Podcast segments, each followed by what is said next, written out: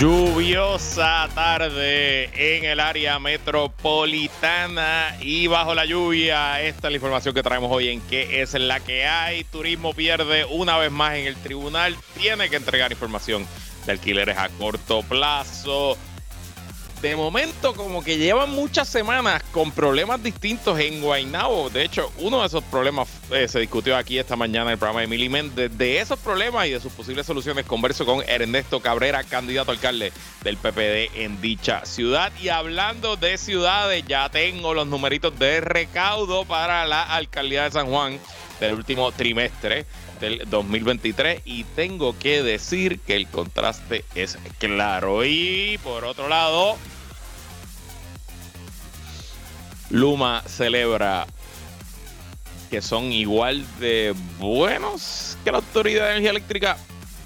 Todo eso y mucho más. ¿En qué es la que hay que comienza ahora?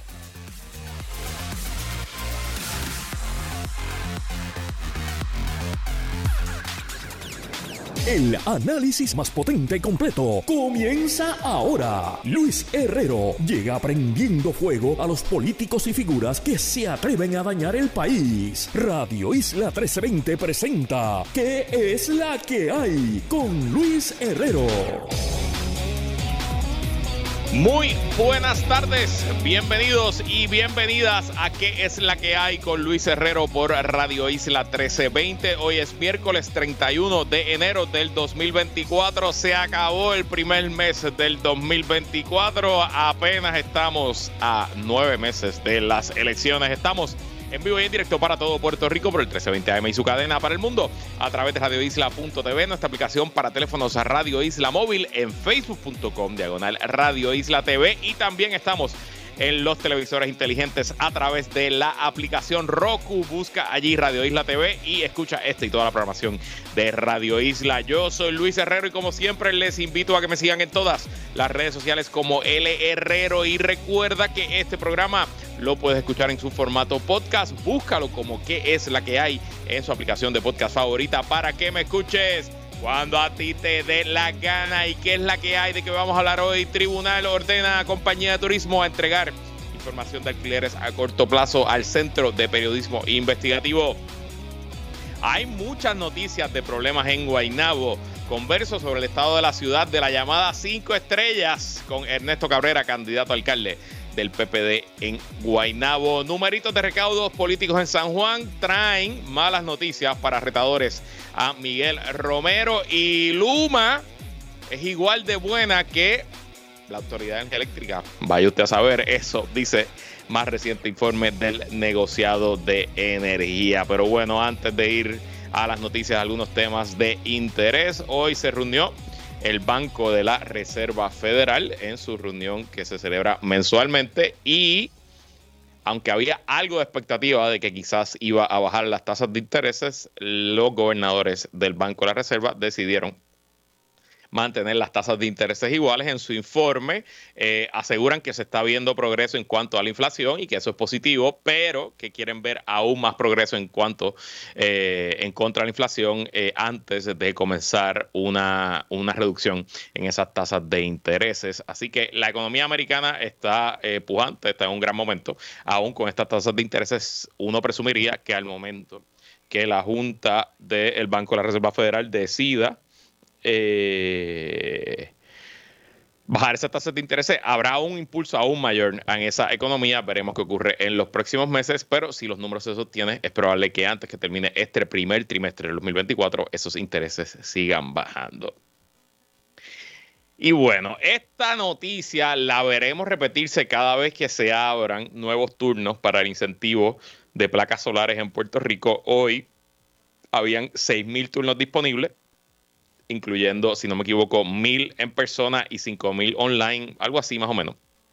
Habían varios centros alrededor de la isla donde se estaban dando los turnos en persona, los demás eran por internet y en cuestión de segundos se acabaron. Em, ya vi que el representante Tito Fulquet va a investigar la situación a ver cómo se están repartiendo los turnos. También vi reportajes eh, tanto aquí en Radio Isla como en otros medios y también en televisión de personas que incluso durmieron, pernoctaron en eh, las facilidades donde se iban a entrar los turnos en persona em, y que aún personas llegando a las 3 y 4 de la mañana se quedaron sin turno. Yo quiero pensar que simplemente se trata de una gigantesca demanda por este tipo de ayuda, de que las personas están desesperadas con los altos costos energéticos y no quiero pensar que aquí hay eh, eh, mano escondida, que aquí se está favoreciendo a ciertas personas. Ojalá eh, que cuando Tito Furquia termine esa investigación, esa sea la conclusión y que simplemente esto sea una respuesta a una demanda exagerada por un producto y por un incentivo que, vamos, son 30 mil dólares. Eso esencialmente es un sistema de placas solares para una casa típica puertorriqueña. Yo, como vivo en un apartamento, no puedo poner placas solares, así que ni para allá voy a mirar. Y eh, en una actualización al tema de Eliezer Molina, como les dije ayer, ocuparon un carro que según la policía está supuestamente vinculado al tema. Eh, pero a esta hora, 5 y 2 de la tarde de 31 de enero, no ha pasado nada más con la investigación. No ha habido arrestos, no ha habido detenciones, no ha habido nuevas incautaciones que se Así que veremos qué ocurre con ese caso luego de que alguien o alguienes o varias personas eh, tirotearan la residencia del candidato a senador independiente Eliezer Molina la noche del jueves pasado.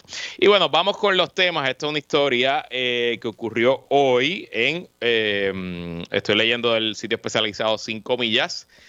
La compañía de turismo tiene hasta el 8 de febrero para entregar una lista de todas las propiedades registradas para operar como alquileres a corto plazo en Puerto Rico y evitar que se le imponga una multa diaria indefinida de 300 dólares, según ordenó el juez de primera instancia Alfonso Martínez Piovanetti durante una vista de desacato celebrada en enero. Eh,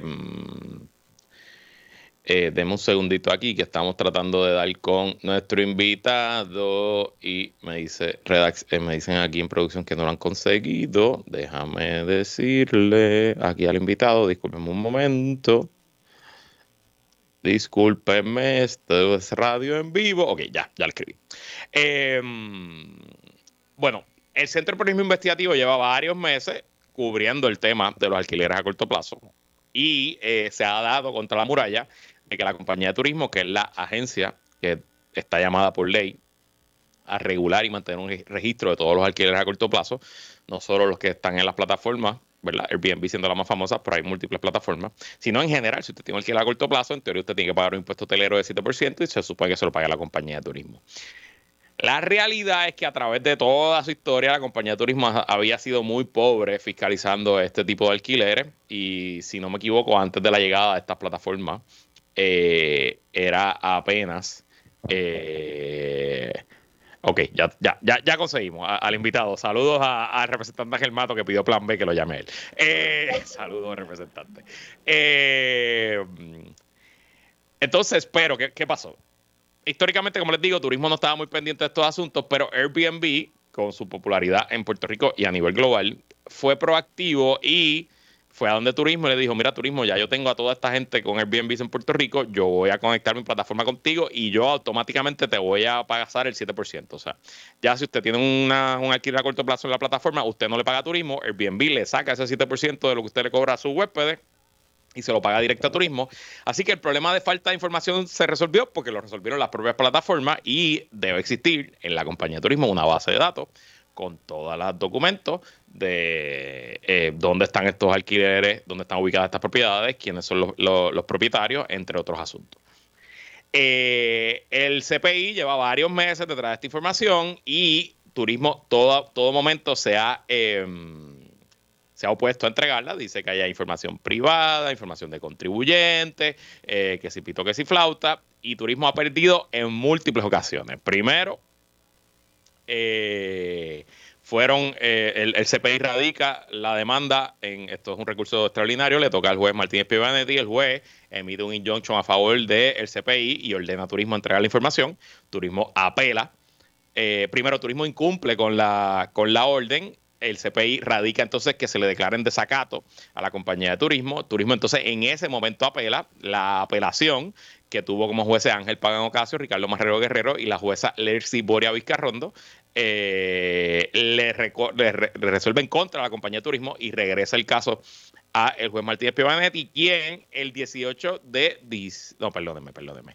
Este mes, esencialmente en el mes de enero, le dio a turismo 30 días hasta el 8 de febrero del 2024 para que entregue la información. ¿Qué información tiene que entregar eh, al periodista Luis Joel Méndez González?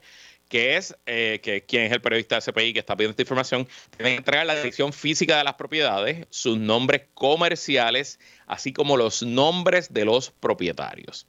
Y si usted escucha este programa hace mucho tiempo, usted sabe que yo soy pro alquileres a corto plazo, yo creo que han sido beneficiosos para el turismo, para la industria, para el comercio, para la economía puertorriqueña.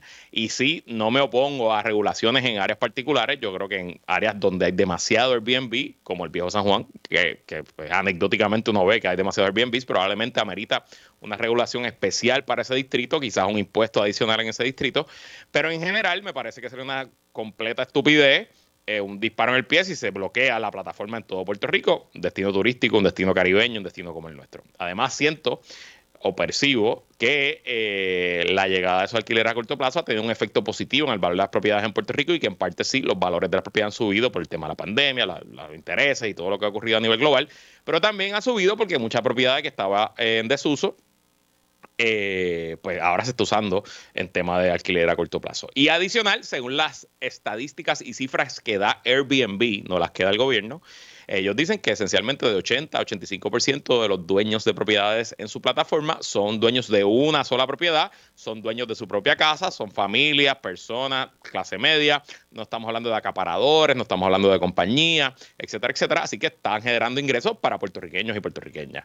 Pero claro, esos todos son supuestos que yo hago un poco con la información que nos da eh, Airbnb, pero no tenemos información del gobierno. Y yo no veo nada malo con que se sepa quién es dueño de un Airbnb en Puerto Rico y dónde está ese Airbnb, porque al final del día, ¿cómo vamos a hacer política pública y cómo vamos a exigirle a los alcaldes, a los legisladores, a los gobernadores de Puerto Rico que metan mano con este asunto o cómo vamos a detectar si en efecto hay un problema, porque si cuando tengamos esa data podemos ver que en el viejo San Juan el 40% de las propiedades residenciales son Airbnb, pues yo les puedo decir que ahí hay un problema. Pero si cuando tengamos esa data vemos que el 5% de las propiedades son solo Airbnb, obviamente me estoy inventando los números, pues a lo mejor eso no es tanto problema, pero sin data, sin información, no, podemos llegar a, ningún, eh, a ninguna conclusión. Así que qué bueno por el CPI que logró, este, eh, que, logró esta victoria y qué bueno por los jueces tanto del Tribunal de Primera Instancia como del Tribunal de Apelaciones que decidieron a favor de la empresa. Y bueno, ya tengo en la línea telefónica a Ernesto Cabrera, candidato a la alcaldía de Guaynabo por el Partido Popular Democrático. Bienvenido, Ernesto, y qué es la que hay. Saludos Luis, eh, muchas gracias y por esta oportunidad, saludos a todos los radioescuchas y, y un placer estar aquí con ustedes en este espacio. Bueno, esto para mí es privilegio personal porque eh, yo pues soy residente de Guaynabo, como tú bien sabes, eh, y pues lo que pasa en mi ciudad pues me importa mucho, así que aprovechando el privilegio que tengo de tener este micrófono, siempre estoy pendiente de estas noticias, nunca he podido entrevistar al alcalde, pero te tengo a ti, así que yo te había ya citado para esta entrevista, la habíamos coordinado varios días antes, pero hoy, aquí en Radio Isla, temprano, en el programa de Emily Méndez, estuvieron unos padres que se estaban quejando de varios asuntos relacionados a la transportación escolar, desde los sectores más rurales de la ciudad hasta el casco de la ciudad, específicamente eh, padres de estudiantes de la Urban Elementary School of Guaynabo, escuela que yo conozco muy bien porque vivo al lado de ella. Eh, y quiero, quiero ponerte una grabación de lo que dijo Lucy García, que es una de las madres de eh, estudiantes de dicha escuela. Escuchemos lo que dijo Lucy García esta mañana con Mili Méndez. O sea que es en enero donde le suspenden el, servicio, supuestamente por la razón de que no habían llenado bien el documento en la plataforma. Realmente si fue eso, ¿por qué entonces recibieron el servicio desde agosto? Si el contrato se establece por un año. Desde agosto hasta mayo, ¿verdad? Que se claro, por semestre, por, por, el año escolar. El año escolar, correcto, correcto. Así que eso no es una justificación. Y aún así recibimos ayer una, una, una, cartita, una notita a mano de una, de una familia pidiendo por favor que ellos se habían quedado sin vehículos, que por favor le añadieran a su estudiante, ¿verdad? A esa transportación. Y, ¿verdad? Se les retuerce el corazón a uno saber que como la plataforma de educación está cerrada, ellos no puedan entonces añadirse a este servicio. Esto no es aceptable.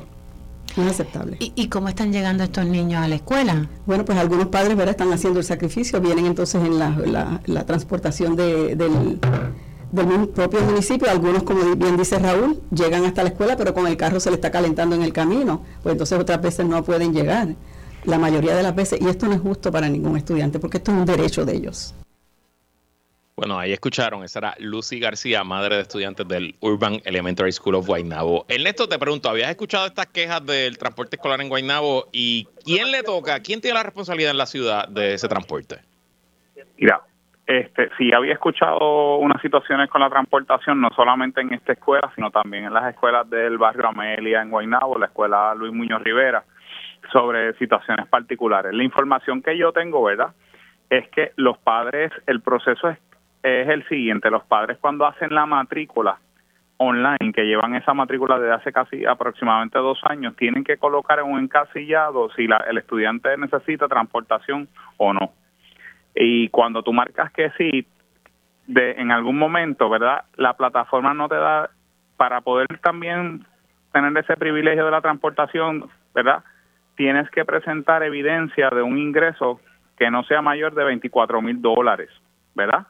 Y que sea, entiendo por reglamento, que a seis kilómetros de la, dirección de la casa de, la persona para que, sea de la escuela, la, distancia.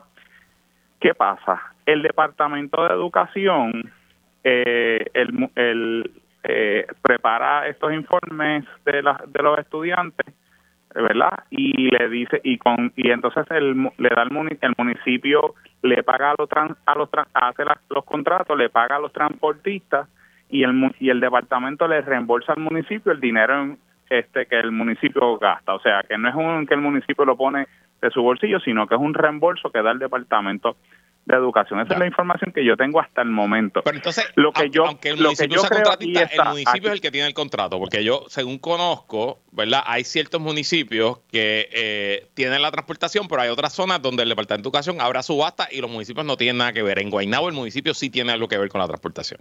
Sí, sí, porque el municipio eh, coge toda la... El Departamento de Educación le paga por un paquete al municipio, el municipio ah, este da unos servicios los que él pueda dar el municipio dependiendo y, cuando hablo el municipio en los municipios en general de la isla así también opera.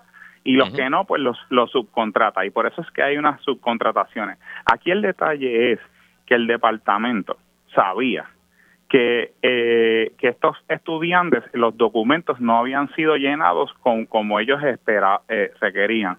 ¿Por qué esperar a último momento a venir con esta información y sacar de carrera y de, quitarle este privilegio, ¿verdad? Y esta transportación a estos estudiantes.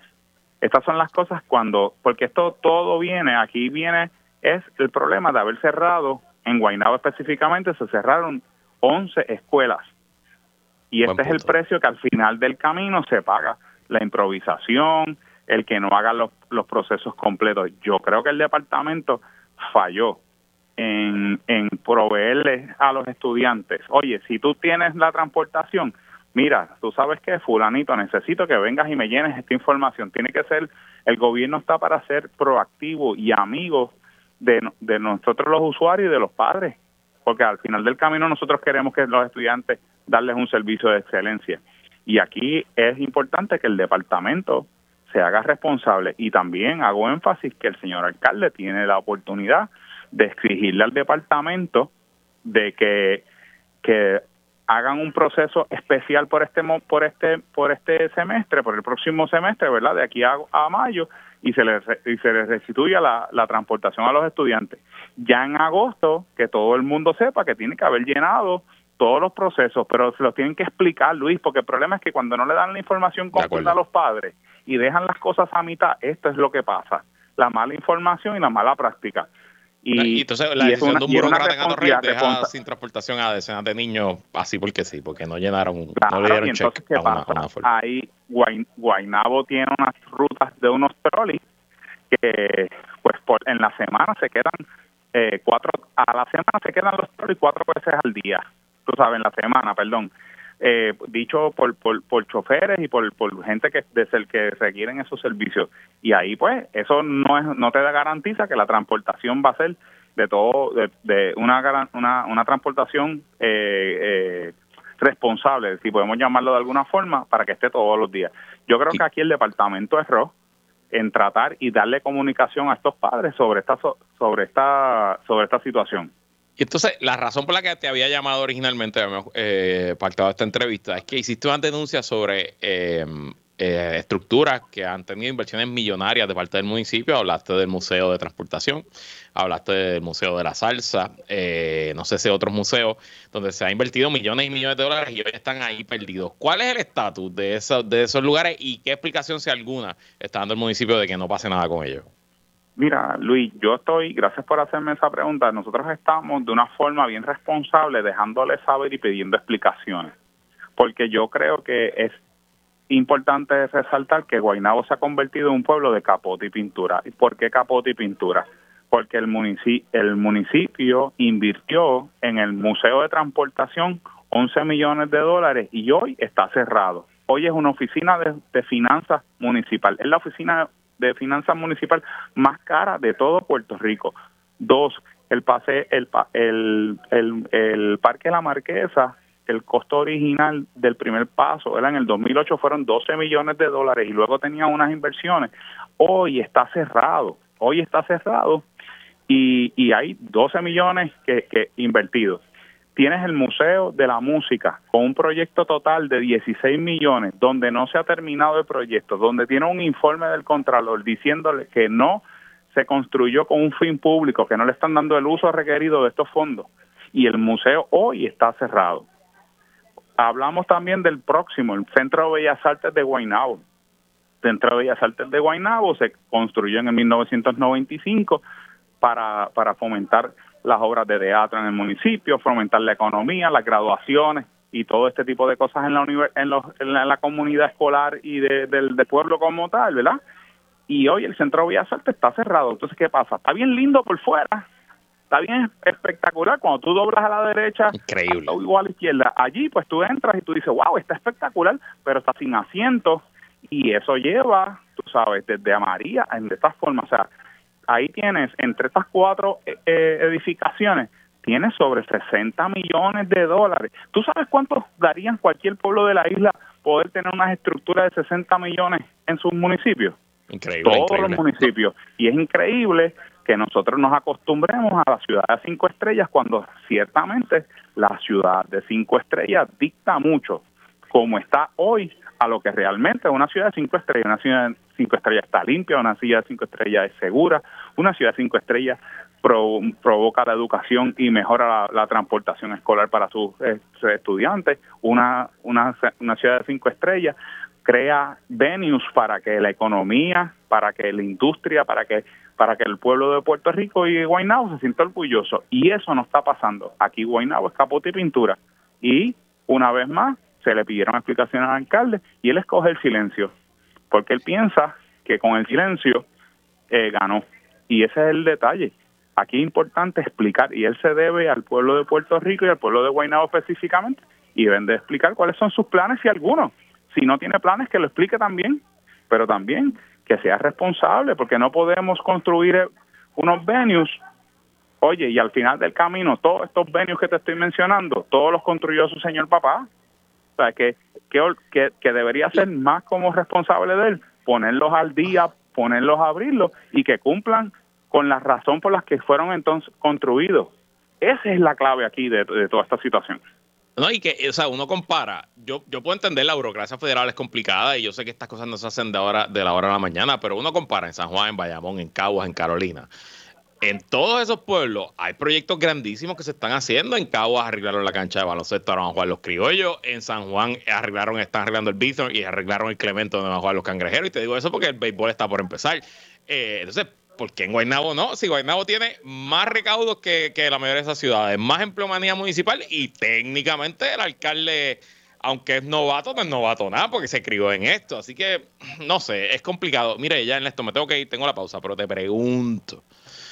¿De verdad, de verdad, de verdad, de verdad, de verdad, de verdad, un candidato que no sea del PNP puede ganar en Guaynabo? Yo estoy compla con, con placido y comprometido a que eso va a ocurrir porque la gente de Guaynabo y el que no entienda que la política en Puerto Rico cambió, está, está de atar. Aquí la gente va a emitir un voto juiciosamente con las propuestas, con, con ideas, con, con un amor a su, al pueblo, de manera tal de que se vean resultados. Y si un alcalde no tiene resultados, la gente le va a votar en contra. Y en Guaynabo viven más populares que 70 municipios de la isla. En Guaynabo tiene, viven muchos populares que le dan prestan el voto al PNP. Y mi pedido primero es que paren de prestarle el voto, que nos den la oportunidad de servirle. Y si yo lo hago mal, oye Luis, que me saquen en las próximas.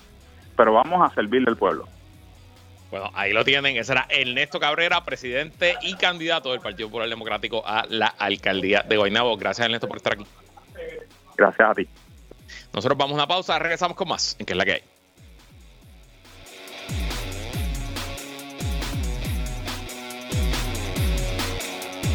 Sigue conectado con Radio Isla 1320. Estás escuchando ¿Qué es la que hay? Con Luis Herrero. Somos el sentir de Puerto Rico.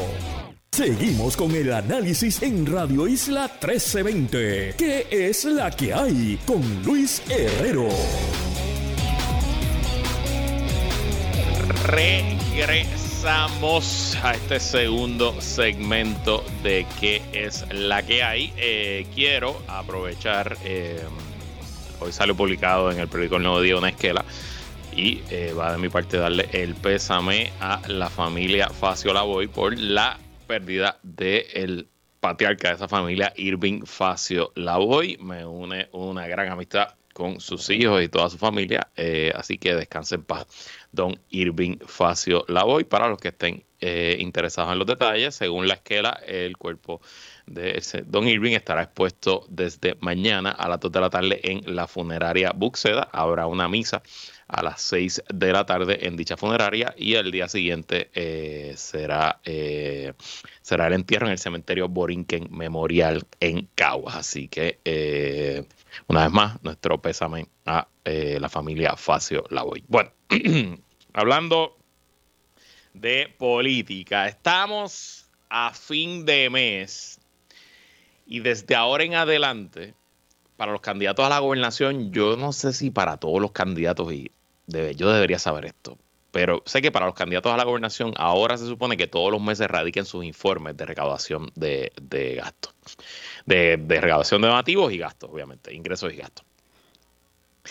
Eh, y esta semana eh, todos los candidatos tuvieron que radicar también su último informe del año 2023, que en ese momento eran, eran informes trimestrales. Ya la semana pasada habíamos analizado los números de los candidatos a la gobernación. Hablamos de, de Luis y de Jennifer, de Zaragoza, de Jesús Manuel, de Dalmau. Eh, y de Proyecto Dignidad también hablamos. Eh, hablamos también de los partidos políticos a nivel central, los comités centrales, cuánto dinero tenían, cuánto habían levantado, etcétera. Eh, pero nadie, que yo sepa, ha hablado de los recaudos de los candidatos a la alcaldía de San Juan. Y dichos candidatos también radicaron sus informes y están de lo más interesante eh, por el contraste que eh, nos demuestran. Vamos a empezar del que más levantó al que menos levantó. y yo creo que no va a ser sorpresa para nadie, que el alcalde incumbente, Miguel Romero Lugo, reportó que de el primero de octubre al 31 de diciembre del 2023 levantó la friolera de 243.644 dólares, casi un cuarto de millón de dólares para su campaña levantó el alcalde de San Juan. Eso sí, tuvo un número de gastos también alto. En el mismo eh, eh, trimestre gastó 122.122 dólares con 55 centavos. La inmensa mayoría de los gastos fueron en, eh, en dos eventos, su lanzamiento, su radicación de candidatura que recordáramos todos que lo más notable y lo más noticioso de esa, de, de, esa radicación fue el discurso de Ronnie Jarabo. No fue tanto ni lo que pasó allí, ni cuánta gente fue, ni qué dijo el alcalde, fue lo que dijo Ronnie Jarabo, pero allí pues se gastó una buena cantidad de dinero. Y la otra inversión grande que hizo el candidato eh, alcalde incumbente fue un evento de recaudación de fondos de Navidad que se celebró en un hotel de la capital y esos eventos de hoteles pues siempre tienen gastos grandes porque pues nada más sacar el ballroom, los banquetes, la, orquesta, las invitaciones, se te van 50, 60, 70 mil dólares. Eh, o sea que neto, eh, Miguel Romero terminó el trimestre con más o menos 121 mil dólares de recaudos netos. Ahora bien, Miguel Romero no está levantando dinero en pequeñas cantidades, no es que tiene un grupo de gente donándole por la TH móvil, no es que está recogiendo pesito a pesito latitas en, en las luces. Miguel Romero depende única y exclusivamente de donativos grandes. Y el informe nos detalla claramente, él hizo seis eventos seis eventos en ese trimestre. El evento más grande, como le dije, el Christmas Party, la fiesta de Navidad, que fue en uno de los hoteles, si no me equivoco, uno de los hoteles ahí del Distrito de Convenciones. Y ese evento solamente levantó 161.101 dólares, una buena cantidad. Del informe que detalla a las personas que donaron en ese evento, se, se se puede deducir que la taquilla más barata costaba 250 dólares porque el donativo mínimo era 250 dólares, pero hay gente que donó 500, me imagino que fue con una pareja, y hay gente incluso que donaron 1000. Eh, a lo mejor es que había un VIP, otra área, un cóctel antes con esas personas, pero ese fue el evento principal. Y de ahí eh, los demás fueron eventos pequeños en, en casas de personas y todos esos eventos levantaron entre poquita gente, mucho dinero. Hizo un evento que eh, lo identifica como FR con Andy Guillemar. Usted sabe quién es Andy Guillemar, cuñado del gobernador, esposo de Cari Pierluisi y eh, pues un donante y cabildero eh, prominente del país. En un evento allí levantó 20.800 dólares. Hubo un evento en casa de Friedel Stuve, estuve un, hijo de Federico Stuve, uno de los de los gerentes, accionistas, dueños de las empresas de turismo estuve.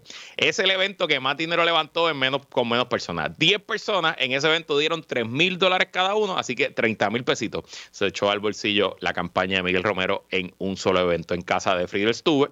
Hubo un evento de un señor que se identifica como Jorge Mejías, no sé quién es Jorge Mejía, levantó 19 mil 500. Hubo un evento en eh, identificado por, no sé si estas son las casas de estas personas o restaurantes o algo que, estas personas reservaron. Pero Margarita Acosta y Humberto Donato, ese evento fueron cinco personas nada más, levantaron cuatro mil dólares. Así que eso a lo mejor fue un desayuno, un almuercito, eh, algo pequeño. Y hay otro evento de eh, a nombre de Ricardo Álvarez y Federico Sánchez que levantó también una cantidad similar a esos cuatro mil dólares. Así que la estrategia de Miguel Romero como incumbente es hacer pocos eventos con personas que le donen mucho dinero y bueno, eso es técnicamente la ventaja. Cuando usted escucha, los incumbentes tienen una ventaja, usualmente esa ventaja es porque pueden hacer este tipo de cosas que los retadores se les hace más difícil. Porque a una persona darle 3 mil dólares a un retador, pues lo piensa, pero un alcalde incumbente, bueno, pues ya ganó, ya aprobó, ya estoy satisfecho con su obra o no estoy satisfecho con su obra.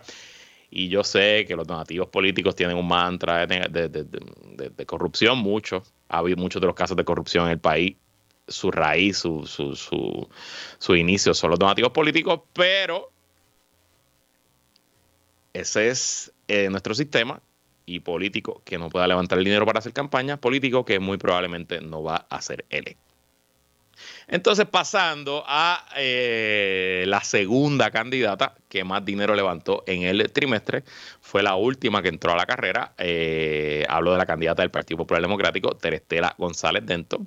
Eh, Terestela si no me equivoco, anunció su candidatura en noviembre, o sea que ella esencialmente no tuvo todo el trimestre para levantar dinero y no hizo su radicación, si no me equivoco, hasta 5 o 6 de diciembre, más o menos en esa fecha. Eh, quizás más tarde de eso. Eh, Terestela reportó que levantó hasta el 31 de diciembre 20 mil dólares con 100.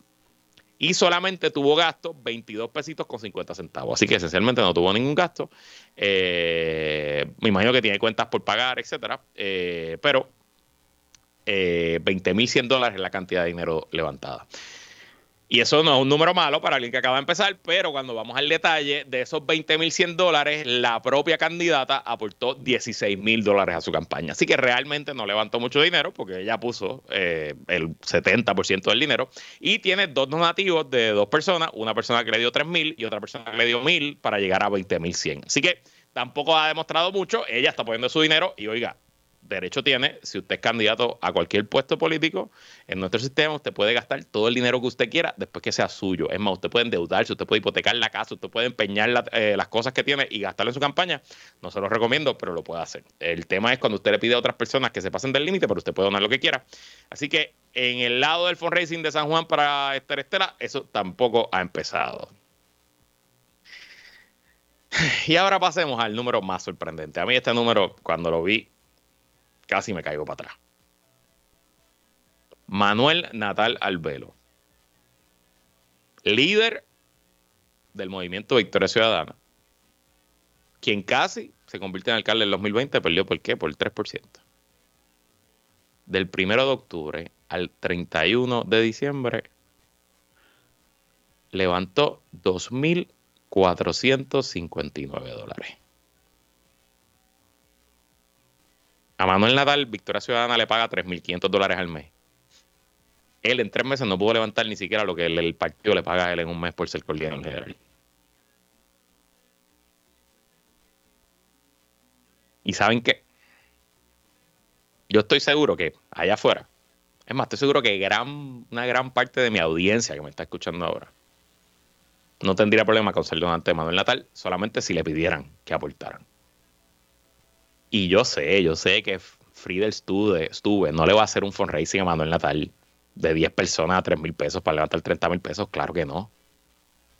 Pero yo les garantizo que si hiciera el trabajo y el esfuerzo, Manuel Natal puede conseguir mil personas que le den 30 dólares y recoge lo mismo. Y claro, no es que él se tiene que reunir con esas mil personas. Manuel Natal tiene una, un alcance en las redes sociales gigantesco. Tiene cientos de miles de seguidores entre Instagram, entre Twitter, entre Facebook, en su línea de. Eh, en su. Mira, en, en Instagram, Manuel Natal tiene 112 mil seguidores. Debería tener una lista de emails bastante grande, una lista de teléfonos bastante grande. Solamente tiene que pedir el dinero. ¿Cómo Manuel Natal pretende, aún con el apoyo del PIB, cómo él pretende derrotar a Miguel Romero si lo que está recogiendo son 800 pesos al mes? Esto esto es un terrible indicador de la salud de esa campaña y de la potencial victoria o las posibilidades de victoria de Manuel Natal. Y de hecho, también nos dice cómo ha perdido el tiempo por tres años. Porque si Manuel Natal de verdad lo hubiera metido como Dios manda y hubiera cogido desde el día que perdió, allá en el 2020, y hubiera montado su estructura de donantes, donantes pequeños que le dieran poquito dinero todos los meses. Existe un mundo donde Manuel Natal hubiera entrado hoy el primer mes del año electoral con medio millón de pesos en el banco, con 700 mil pesos en el banco.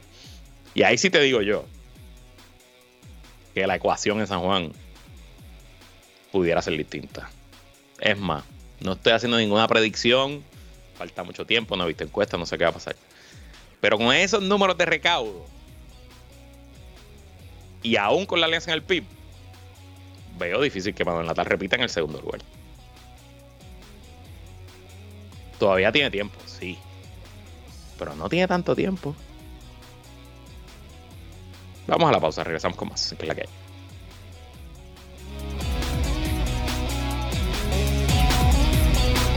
Regresamos. Bueno. El lunes en la noche, el negociado de energía eh, publicó Vamos a buscar aquí el reporte de desempeño del sistema, que es un informe que eh, cada tres meses el negociado de energía de Puerto Rico, entidad que fiscaliza y regula tanto a Luma PR como a Genera PR, eh, bueno, pues publica eh, estadísticas de la salud del sistema, interrupciones, generación, etcétera, etcétera, etcétera. En uno de estos informes, a un año de la entrada de Luma a administrar eh, nuestro sistema eléctrico. El primer año los números eran devastadores para la privatizadora, esencialmente era mucho peor de lo que estaba la autoridad eléctrica. Y este informe del lunes, pues, mm, empata, quizás.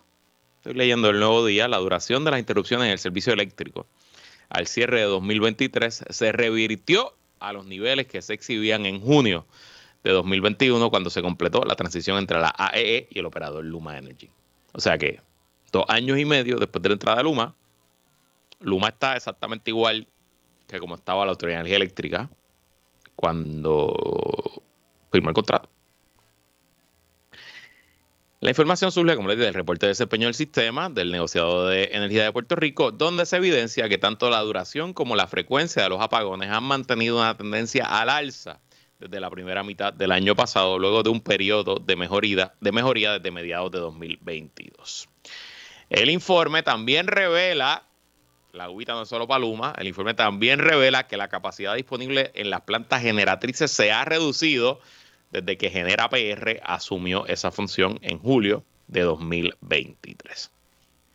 ¿Y cuáles son los datos? En los 12 meses del año pasado, el cliente promedio, este es el promedio, recuerde que el promedio es eh, un cálculo entre los menos y los más, así que hay gente que está muy por encima de este número. El cliente promedio pasó 1.341 minutos al año sin energía eléctrica. Si dividimos eso por hora, son 22 horas con 35 minutos. O sea, que el cliente promedio en Puerto Rico estuvo un día sin luz.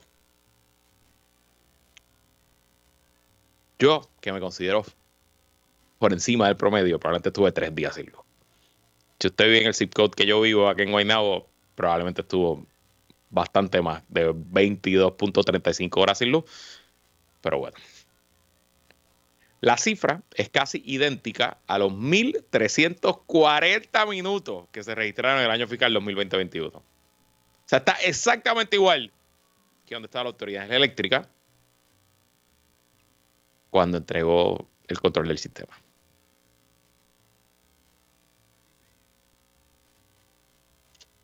Ok, yo no quiero ser injusto. Yo puedo entender que manejar un sistema tan complejo como el sistema eléctrico puertorriqueño tiene una empinada curva de aprendizaje, ¿no? No es como que mañana, de un día para otro, usted puede convertirse en un experto con todo lo que ocurre. La autoridad eléctrica, y bueno, pues, pues esa se la doy a Luma, pero. ¿Cuánto hemos invertido en ese contrato para que en dos años y medio Luma apenas iguale al terrible servicio que ya daba la autoridad eléctrica? Porque, por cierto, si fuera que es que Luma está igualando a una autoridad, de energía eléctrica que era la joya de la corona y que aquí no se iba la luz nunca y que Luma por fin llegó a ese alto estándar al que nos tenía acostumbrado la corporación pública, bueno, pues eso es una cosa. Pero a dos años y cientos, quizás miles de millones después, lo único que tú puedes mostrar es que empataste la mediocridad que había antes. No sé, Corillo, está complicado. Dice aquí, la tendencia negativa se reflejó en el renglón de frecuencia de apagones que ascendió a 7.8 por cliente. Para marzo de 2023, el consorcio había logrado reducir el índice al 6.7, por lo que en nueve meses se demostró un aumento de 17%. Y yo me imagino que ese aumento tiene que ver con los calores del verano y los problemas que trae eh, las altas temperaturas del verano. Y prepárense, que eso va a pasar de nuevo este verano. Abril, mayo, junio, julio, agosto y septiembre, yo les garantizo que aquí vamos a estar hablando de apagones. Yo les garantizo que va a ser uno de los temas principales en la campaña electoral y yo les garantizo que todos los políticos van a prometer hacer algo Spoiler, ninguno va a hacer nada, porque ninguno puede hacer nada. El contrato se firmó, no se puede salir de ese contrato. Y el problema es que ahora no es solo Luma con la distribución, es que el mismo informe también nos dice que la generación, Genera PR, está bastante mal.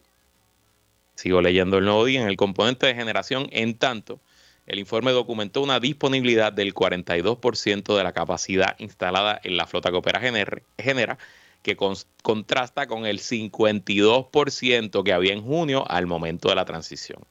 O sea que seis meses más tarde tenemos 10% menos generación eléctrica que lo que teníamos al momento que se le dieron las plantas a Genera PR. Daniel Hernández, por lo menos Genera le contestó el nuevo día, Luma no le quiso contestar. Daniel Hernández, vicepresidente de operaciones de Genera, señaló que en gran medida la reducción responde a la salida de unidades para mantenimiento en la época de menor demandas. Según Hernández, entre la semana entrante y finales de mayo deben regresar a servicio las unidades 1 y 2 de Aguirre, la 3 de Palo Seco, la 6 de Costa Sur, lo que sumaría cerca de 1.000 megavatios al sistema y permitiría elevar la disponibilidad global a cerca del 65% para el verano. Cuando recibimos la flota, solo 6% estaba en mantenimiento. A diciembre ya teníamos el 23% de la flota en mantenimiento. Estamos optimizando la generación temporera, aprovechando la época de menor demanda de noviembre a febrero para dar ese mantenimiento acelerado, afirmó Hernández, quien apuntó que en junio el 32% de la flota sufrió salidas forzadas, indicador que se redujo ligeramente a 30% para diciembre. Juan Rosario, que reacciona a todo esto, Juan Rosario de Misión Industrial y, quien fuera miembro de la Junta de eh, la Autoridad de Energía Eléctrica en representación de los consumidores, dijo que la AE optó por operar con una reserva mínima para producir ahorro, una estrategia que redundó en un apagón general en este año, en ese año, que en el 2016, que dejó a gran parte del país sin energía por varios días. Con la disponibilidad de las plantas, en un sistema tan centralizado, no se juega. Pero nada, tranquilo. Solamente he invertido, qué sé yo, como 2 mil millones de pesos en estos contratos para que el sistema esté exactamente igual que como lo entregamos.